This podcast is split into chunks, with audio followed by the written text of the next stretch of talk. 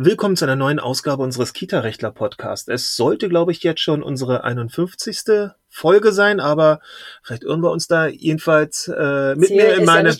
ja nein, nein, die Juristen, die zählen eher seltener.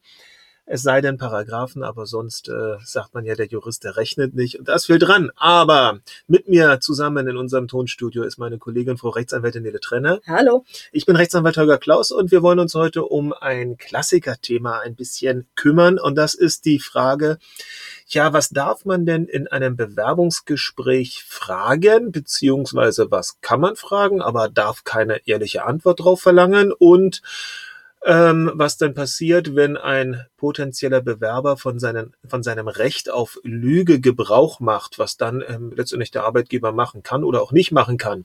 Beziehungsweise was auch passiert, äh, dann noch die letzte Fallkonstellation, äh, wenn es doch eine zulässige Frage ist und er äh, trotzdem geflunkert falsche, hat, äh, ja, die falsche Aussage Antwort gegeben hat.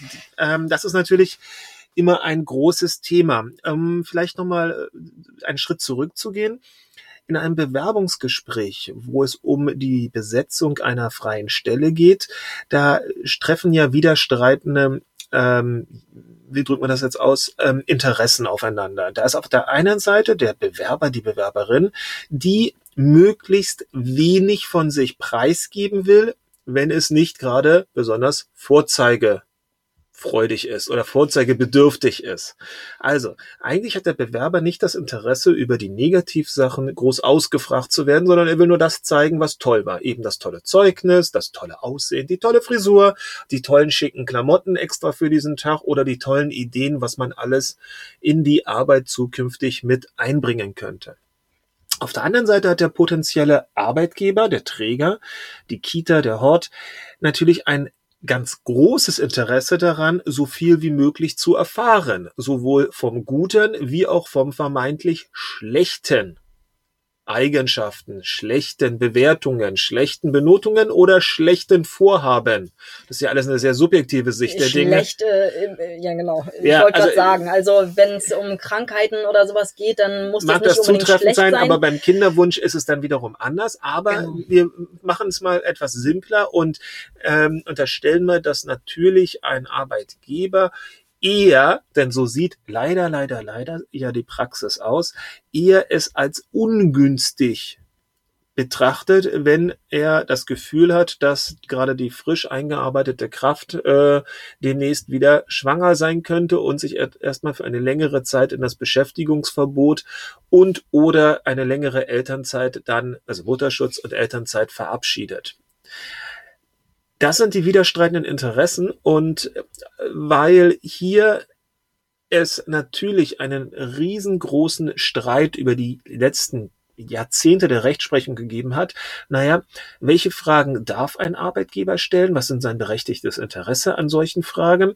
Und wie hat der Arbeitnehmer sich gegebenenfalls zu verhalten? Wollen wir das ein bisschen näher beleuchten? Denn natürlich wird ein abgelehnter Bewerber so er denn das Gefühl hat, dass er hier diskriminiert worden ist, natürlich im Fall der Ablehnung genau diese Karte zücken und lauthals rufen, ich habe den Job doch nur nicht bekommen, weil mir unterstellt wird, dass ich demnächst, einen, demnächst nochmal meinem Kinderwunsch nachkommen werde. Oder dass ich, ähm, was nehmen wir noch, zu alt, zu jung, womöglich eine Behinderung habe.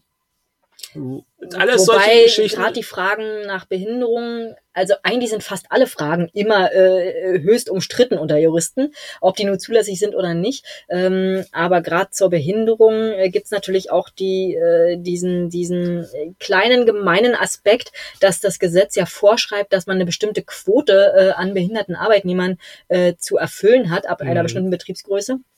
Und das heißt, äh, ähm, wenn ich diese Quote als Arbeitgeber erfüllen möchte, dann soll die Frage, ob mein Bewerber, der gerade vor mir sitzt, behindert ist, dann soll diese Frage zulässig sein, aber ansonsten eben nur, wenn es Auswirkungen auf seine Arbeitsfähigkeit hat in Mhm. diesem speziellen Berufsfeld. Ähm, man muss also immer wieder gucken, okay, was ist denn das Motiv hinter dieser Frage? Und dann ist eine solche Frage zulässig, wenn das Motiv ehrenvoll ist oder Dann ist sie wohl zulässig, ja. In dem Fall bezogen auf die auf den In dem Status Fall einer, einer, Schwerbehinderung. einer Schwerbehinderung. Ähm, die Frage nach den ähm, Familienplanungen, ob die dann abgeschlossen sind oder nicht? Ist mal so dermaßen unzulässig.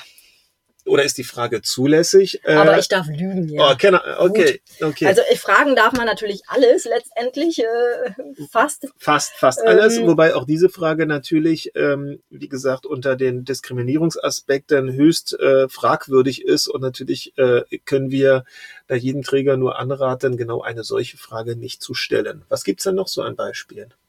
Es gibt äh, noch die äh, typischen Fragen grundsätzlich nach dem allgemeinen Gesundheitszustand, mhm. ähm, wird so allgemein, ähm, denke ich, eher unzulässig sein. Mhm. Ähm, weil man muss schon sagen, also man muss dann schon darauf abstellen, was ist in dem Berufsfeld ge gefordert.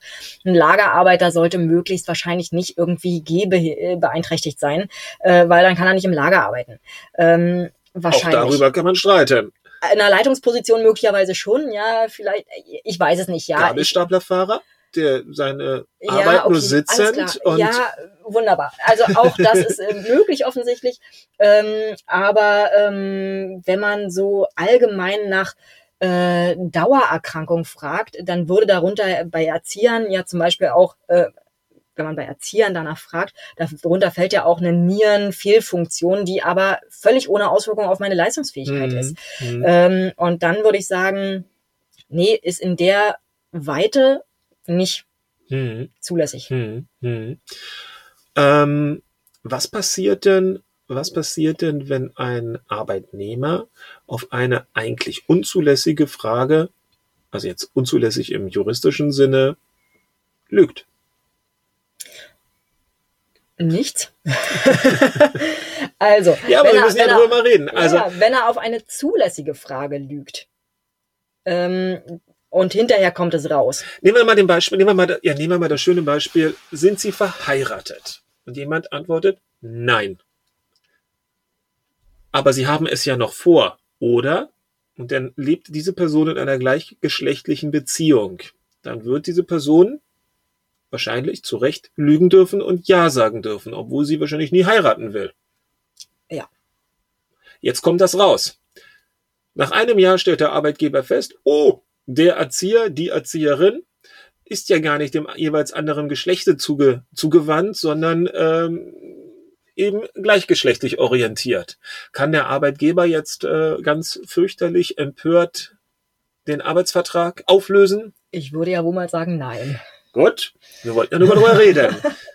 Nein, das Recht zur Lüge, um es natürlich jetzt wieder auf die äh, gebotene Ernsthaftigkeit ähm, runterzubrechen, dass das, das Recht zur Lüge bedeutet eben, dass ein Arbeitgeber lügen darf, knallhart dem ähm, dass ein Arbeitnehmer dem Arbeitgeber knallhart ins Gesicht lügen darf, ohne mit entsprechenden nachteiligen Konsequenzen für den Bestand seines Arbeitsverhältnisses rechnen zu müssen.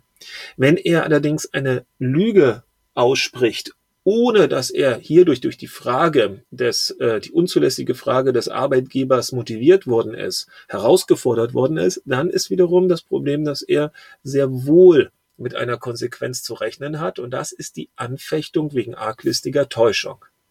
Also, wer auf die Frage, und Sie haben ähm, eine Erzieherausbildung erfolgreich abgeschlossen, ja sagt oder entsprechende Dokumente auch noch vorlegt, die vielleicht nicht ganz so richtig sind. Und ihre staatliche Anerkennung haben sie auch schon. Ja. ja. Na klar. Das heißt, sie können morgen anfangen. Ja, auch das.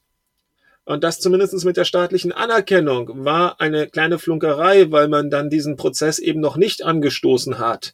Dann hätte der Arbeitgeber womöglich die, ähm, äh, das, das Recht dazu, hier wegen einer arglistigen Täuschung das Arbeitsverhältnis anzufechten. Wobei wir bei der Frage der, der Anerkennung, der staatlichen Anerkennung nochmal ganz präzise drüber nachdenken müssten. Das soll nur Zumal, dieser, wenn der Prozess ja eigentlich schon angestoßen ist und dann irgendwie in den nächsten zwei Monaten und es, abgeschlossen und es keine, ist. Und es keine Nachteile gibt hinsichtlich der Anrechnung auf den Betreuungsschlüssel und der Finanzierung. Also wenn also der Arbeitgeber hier keinen Nachteil ähm, hat, dann wird man wahrscheinlich das verneinen müssen. Aber wir wollten gerade dieses Beispiel bringen, dass womöglich im Eifer des Gefechtes einmal zu schnell Ja gesagt worden ist. Und dann stellt sich halt die Frage, kann hier eine Anfechtung wegen einer solchen Täuschung, und es ist ja eine Täuschung, letztendlich ausgesprochen werden. Und das ist das Risiko in diesen Bewerbungsgesprächen einerseits für den Arbeitnehmer, der, wir erinnern uns, eingangs ja das Interesse hat, von seinen vermeintlich negativen Eigenschaften und negativen Verhalten in der Vergangenheit Möglichst viel zu verheimlichen. richtig. Mhm. Da hat er das Risiko, wenn er zu viel verheimlicht, hat er womöglich äh, nachher nicht viel von seinem Arbeitsvertrag. Und der Arbeitgeber seinerseits, der ja alles wissen will, hat mit einer vorschnell geäußerten Frage entweder das Pech, dass er knallhart angelogen werden durfte, oder dass er, selbst wenn es eine ehrliche Antwort darauf gegeben hat und dann trotzdem oder zusätzlich noch die Ablehnung erfolgt ist, dass er dann das Problem hat, ha, ich habe den Eindruck einer unzulässigen Diskriminierung mit meiner Frage erweckt und unser abgelehnter Bewerber auf einmal einen Schadensersatz nebst Schmerzensgeld einfordern kann. Also das Spannungsfeld eines Bewerbungsgespräches ist immens, weil wirklich wechselseitige Interessen, gegensätzliche Interessen, Entschuldigung, gegensätzliche Interessen aufeinander stoßen. Die Rechtsprechung hat versucht, ein bisschen Klarheit reinzubringen. Das gelingt so lala. Also es gibt schon diverse äh, Entscheidungen, Auflistungen, ja, äh, aber was die dann auch präsent zu haben, die dann auch präsent zu haben. Deshalb ähm, raten wir immer an, um jetzt auch wieder ganz ins Praktische zu kommen, dass man nicht bitte völlig, tja, frei in ein solches Bewerbungsgespräch als Träger gehen sollte. Der Arbeitnehmer selber, der kann sich nur bedingt auf so ein Bewerbungsgespräch ähm, vorbereiten. Sicherlich bei den Großkonzernen äh, gibt es diese berühmten Assessment Center und da gibt es die Interviews in verschiedenen Runden. Das ist allgemein bekannt, ähm, wie große Automobilhersteller ihre Leute ähm, ähm, bewerben und dann umgarnen.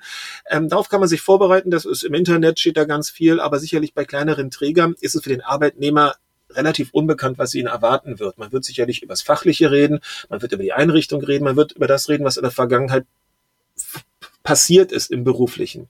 Der Arbeitgeber selber, der Träger, der sollte sich dagegen ganz präzise darauf vorbereiten, indem er sich vorher seine Fragen überlegt. Und diese Fragen, das mag ein bisschen ähm, tja, schematisch wirken, aber anders würde es nicht funktionieren, dass er diese Fragen von oben hin runter abhandelt, die für richtig befundenen Fragen, und diese Fragen auch allen, allen Bewerbern gleicher, gleichermaßen stellt. Genauso sollte ein Arbeitgeber vorher, bevor er überhaupt mit drei, vier Leuten ins Gespräch geht, sich schon ein Anforderungsprofil überlegen. Das sollte vorher feststehen, damit man sagen kann, für den Fall einer Ablehnung und einer einer, einer Beschwerde über die Ablehnung, einer Diskriminierungsvermutung. Nein, wir haben, bevor wir Herrn Müller, Frau Krüger, Herrn Schulze und Frau, ich brauche noch einen gängigen Meier. Danke, einen gängigen deutschen Nachnamen. Oder nehmen wir jetzt mal einen gängiger anderslautenden Nachnamen. Jetzt habe ich mich ja selber gerade so ein bisschen um ein Beispiel Mhm. gebracht.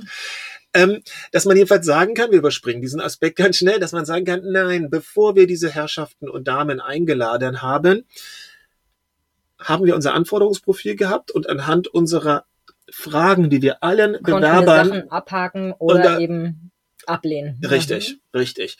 Und damit kann man relativ gut einen diskriminierungsfreien ähm, Bewerbungsmarathon auch über die Bühne bringen und man Und hat nachweisen vor allem. und nachweisen und hat sicherlich dann ein gutes Gerüst für eine nachvollziehbare Entscheidung, warum es denn am Ende ist immer noch ein kleiner Tick persönliche Sympathie. Machen wir uns nichts vor, das gehört immer noch dazu. Aber man hat Aber Ende- Sympathie ist nicht ein Diskriminierungsgrund nach AGG. Richtig, richtig, richtig. Man kann, und darum geht's ja, diskriminierungsfrei zu einer Entscheidung kommen. Diskriminierungsfrei. Und das ist es, was nachher wichtig ist und was auch nachgewiesen werden muss, um sich weitere Malesen, äh, man wollte eigentlich nur die Stelle neu besetzen, aber um sich weitere Malesen von vornherein nicht gleich ins Haus zu holen. In dem Sinne, bis dahin. Bis demnächst. Tschüss. Tschüss.